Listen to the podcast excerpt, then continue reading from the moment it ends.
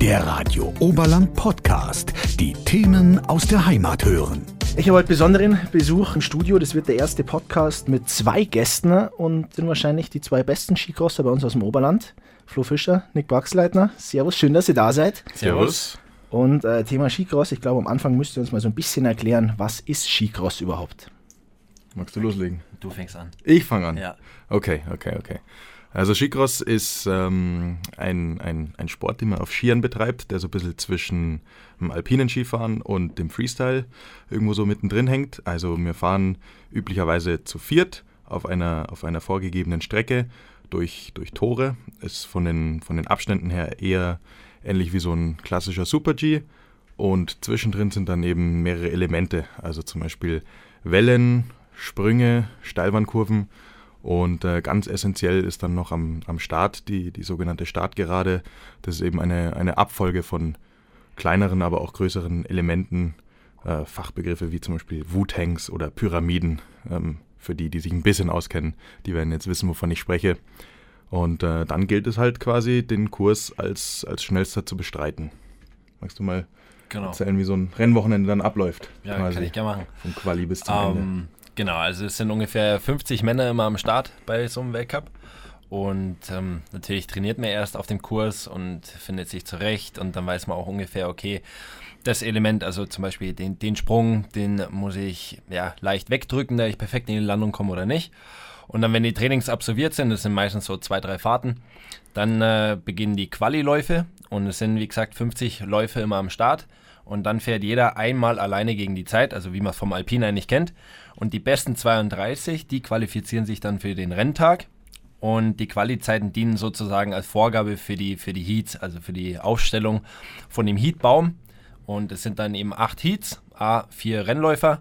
Und ja, genau, der Quali-Beste hat theoretisch, sage ich mal, den einfacheren Heat und der Quali-Schlechteste mit der 32 den ja, vermeintlich schwierigsten Heat. Aber man muss sagen, im Weltcup ist mittlerweile das Niveau so hoch, ähm, dass es eigentlich das Ziel ist, sich zu qualifizieren. Natürlich, bei manchen Kursen ist es besser, wenn man sich gleich mal besser qualifiziert als wie schlechter. Aber ja, mittlerweile ist das Niveau so hoch, dass es eigentlich keine einfachen Heats gibt. Wie schwierig ist es denn, sich zu qualifizieren? Weil eigentlich, dadurch, dass du alleine fährst, ist es ja schon fast so ein bisschen andere Sportart auch. Ja, das stimmt. Ja. Also, also das ist ja die optimale Frage für mich eigentlich. Ich meine, der Nick, seitdem er, seitdem er Skicross fährt, hat sich, wie oft hast du dich nicht qualifiziert? Zweimal? Von 30 Rennen einmal eigentlich. Einmal hat er sich bislang nicht qualifiziert. Bei mir ist es eher das Gegenteil. Ich habe mich bislang noch kein einziges Mal qualifiziert. Beziehungsweise, also einen, einen fünften Platz im Weltcup habe ich ja schon vorzuweisen. Das war aber ein Rennen, wo es keine Quali gab oder beziehungsweise es gab eine Quali, die aber, wir sind halt zu 64, also 64er Heats haben wir gemacht, nicht 32. Äh, dementsprechend war die Quali eben nur für die Setzung der Heats und ähm, dann hat man halt mit den 64er Heats so die Chance gehabt, weiterzukommen und das ist mir ein bisschen besser gelegen, als, als, als Quali zu fahren. Und wie du eben schon gesagt hast, das ist ein bisschen ein anderer Sport. Man, man, man muss sich halt ähm, wieder ein bisschen, bisschen anders fokussieren, weil man halt in den Heats ähm, oftmals mit, mit ein bisschen unsauberer Fahrweise eher davonkommt als in der Quali. Da muss halt einfach alles stimmen. Und gerade für mich als recht junger Athlet noch, der da eben frisch in dieses Top-Level eigentlich reinstößt, ist es dann doch, wie man auch an meinen Ergebnissen sehen kann, gar nicht mal so einfach, äh, sich da zu qualifizieren. Man, man, muss auch sagen, wie gesagt, das Niveau ist echt hoch geworden jetzt die letzten Jahre und in Val d'Oran, das erste Weltcuprennen, da waren die besten 32 Herren innerhalb von 1,2 Sekunden. Also das ist wirklich das ist ein Wimpernschlag gefühlt bei, im Skisport auf eine Laufzeit von 1,10 war das, glaube ich, oder? 1,10 im Alto, ja. Ähm, und ja, du brauchst nur ein Element zu kurz sein oder die eine Kurve hm, falsch anfahren und, und schon lässt du so viel Zeit liegen und bist einfach, ja, musst, musst schauen, dass du noch dabei bist, dass du dich für das Rennen qualifizierst oder eben nicht. Was brauchst du denn in deinem Werkzeugkasten, um guter Skicrosser zu sein? Boah, was für Eigenschaften, was für Fähigkeiten? Also ich glaube, eins der wichtigsten Punkte ist schon, dass man den Ski gehen lassen kann. Also dass man einen gewissen Grundspeed hat. Das ist einfach wichtig, egal ob Quali oder auch für die Heats. Ähm, und ja, ein bisschen verrückt muss man schon auch im Kopf sein, sage ich mal. Weil zu viert da mit teilweise 80 km/h den Berg runterrasen mit Sprüngen und Kurven, das ist jetzt glaube ich nicht für jeden was. Aber das sind, glaube ich, jetzt, ja, meiner Meinung nach mal zwei wichtige Eigenschaften. Einfach, einfach, dass man Ski gut laufen lassen kann, eine saubere Skitechnik und eben, ja, so ein bisschen Wahnsinn im Kopf. Ja, also an der Stelle kann ich auch mal einen unserer Teamkollegen, den Cornel, zitieren. Er hat mal in einem, in einem anderen Sportpodcast aus dem Allgäu gesagt, Skicrosser sind, sind wie ein Unimog. Also wir können alles ein bisschen, aber nichts gut. Ja, Und, und das, das, eigentlich trifft es ja. eigentlich ganz gut, weil wir eben über eine sehr breite Bandbreite einfach vieles können müssen. Und in den meisten Sachen sind wir nicht absolut top. Ich meine, wenn wir alle die optimalsten, besten Skifahrer wären, dann wären wir halt Alpine geblieben und keine Skicrosser geworden.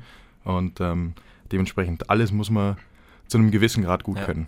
Und das sieht man zum Beispiel auch bei, bei Rennläufern, die eben von Alpin frisch zum Skicross wechseln, die eben noch, ja, sage ich mal, fünfmal in der Woche einen Riesenslalom gefahren sind.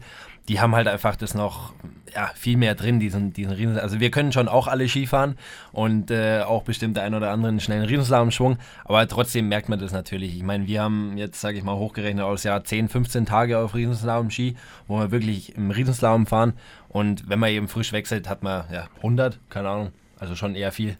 Mhm. Ja. Gerade auch an den Heats merkt man es dann. Also oftmals eben die, die Läufer, die dann quasi aus dem, aus dem Alpinen kommen, sind halt in den, in den Qualis traditionell eigentlich recht gut.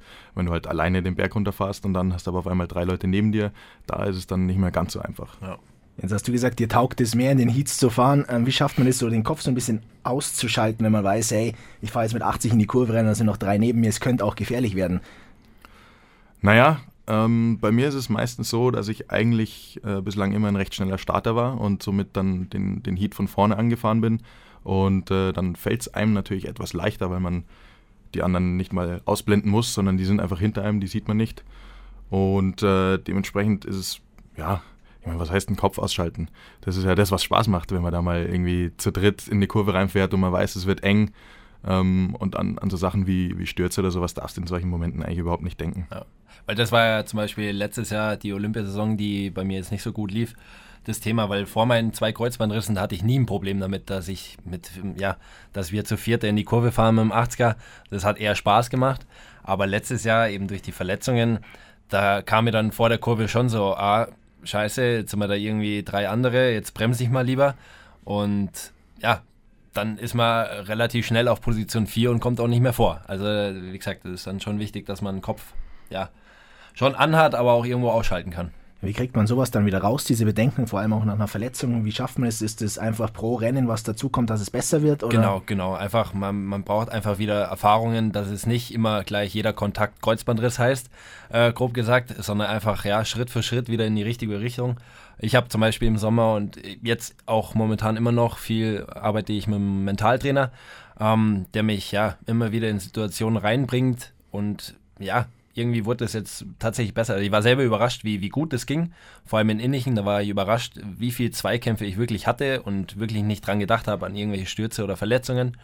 Ähm, jetzt waren wir Reiteralm trainieren, da wo ich mir das Kreuzband wieder gerissen habe vor zwei Jahren. Ähm, da muss ich sagen, hatte ich doch wieder ein paar Probleme. Also da waren dann doch wieder so ein paar Gedanken dabei. Aber wie gesagt, das ist einfach ein Prozess. Und ja, da hat man auch mal wieder Rückschläge, aber weiter arbeiten und dann wird es wieder. Thema Mentalcoach, Flo, wie schaut es da bei dir aus? Arbeitest du auch mit einem zusammen? Oder? Habe ich mal. Ne, also letztes Jahr habe ich mal ein bisschen, bisschen mit Mentalcoaching gearbeitet, aber ich muss für mich selber sagen, dass es nicht, nicht unbedingt das ist, was mir wirklich was weiterbringt. Ähm, vom Mindset bin ich da eher einfach, einfach bei mir bleiben. Ich mache ich mach alles, was den Kopf angeht, einfach mit mir aus. Und ähm, ich weiß nicht, vielleicht ändert sich das noch über Zeit, aber bislang habe ich noch nicht so richtig den, den Draht zum perfekten Coach gefunden. Jetzt hast du gesagt, als Starter äh, ist für dich dann eh immer lässig, wenn du, wenn du schnell vorne weg bist praktisch. Was muss denn ein guter Starter mitbringen? Ich habe da von dem Kollegen gehört, dass der da im Sommer auch mal ein bisschen eine Muskelmasse verloren hat oder ein bisschen Gewicht verloren hat, damit er da schneller ist. Ähm, Ja, ja. Ja, Kollege Bachmann hier drüben Ja, hat ein bisschen dann, abgespeckt. Dann, dann fange ich mal an. ähm, ja, als guter Starter, was braucht man? Man braucht eine extreme Schnellkraft. Mhm. Und was auch wichtig ist, dadurch, dass, wie der Flo vorher gesagt hat, in der Starkgerade sind ja viele kleine, kleine Wellen und, und wichtige Elemente, wo das Timing wirklich stimmen muss. Und da einfach irgendwo auch das Auge zu haben, wo setze ich einen Stockschub, wo pushe ich rein, wo mache ich mich klein, wo mache ich mich groß. Und das können auch nicht viele und das ist wichtig. Und ja, bei mir war die letzten Jahre durch die Verletzungen, habe ich, sage ich mal, ein bisschen mehr gewogen. Ähm, und da habe ich jetzt mal ohne Reha diesen Sommer mal drauf geachtet, da ich einfach wieder athletischer werde und eben spritziger, eben diese Schnelligkeit und das hat mir enorm viel gebracht. Und, und der Flo zum Beispiel, der, der kann das enorm gut. Also der äh, pusht da manchmal durch die starke Gerade, wo man sich denkt, wie macht er das? Aber das kann er, ja. Stimmt, ja. Mir, mir kommt da auch zugute, dass ich relativ lange Beine habe. Ähm, das ist aber auch, also es ist wirklich, wirklich eigentlich unfassbar, wie, wie unterschiedlich so ein Skicrossläufer sein kann. Also da geht es von, von richtig kleinen Kraftpaketen, die, die ziemlich schnell an, am Start sind, zu wirklich schweren Leuten, die ziemlich groß sind, die da mindestens genauso schnell sein können. Also es ist sehr unterschiedlich. Da findet jeder so ein bisschen ähm, ja, seine, seine, seine Technik, wie man, wie man eben diese Starts absolviert. Und äh, der eine ist halt vielleicht aus dem Startzug zum Beispiel schneller, der andere ist dann in den Elementen wiederum schneller. Und dann gibt es halt Leute wie ein Reese Howden, der ist in allem schnell. Ja, Reese Howden, der ist, ähm, wie groß ist der? 1,85? 1,85, was wiegt also der geht jetzt? an die 1,90 Ja. zu, aber wiegt halt 120 Kilo. Also ein richtiger Kanadier, wie man sich vorstellt. So also wirklich es. aus dem Wald, kämpft mit Bären gefühlt. Ja, Also der ist Wahnsinn. Aber der ist zum Beispiel, ja, man, man sieht es ihm nicht an, aber bei jeder Startgerade ist es eigentlich der schnellste. Ja. Also bei dem kann man dann viel abschauen.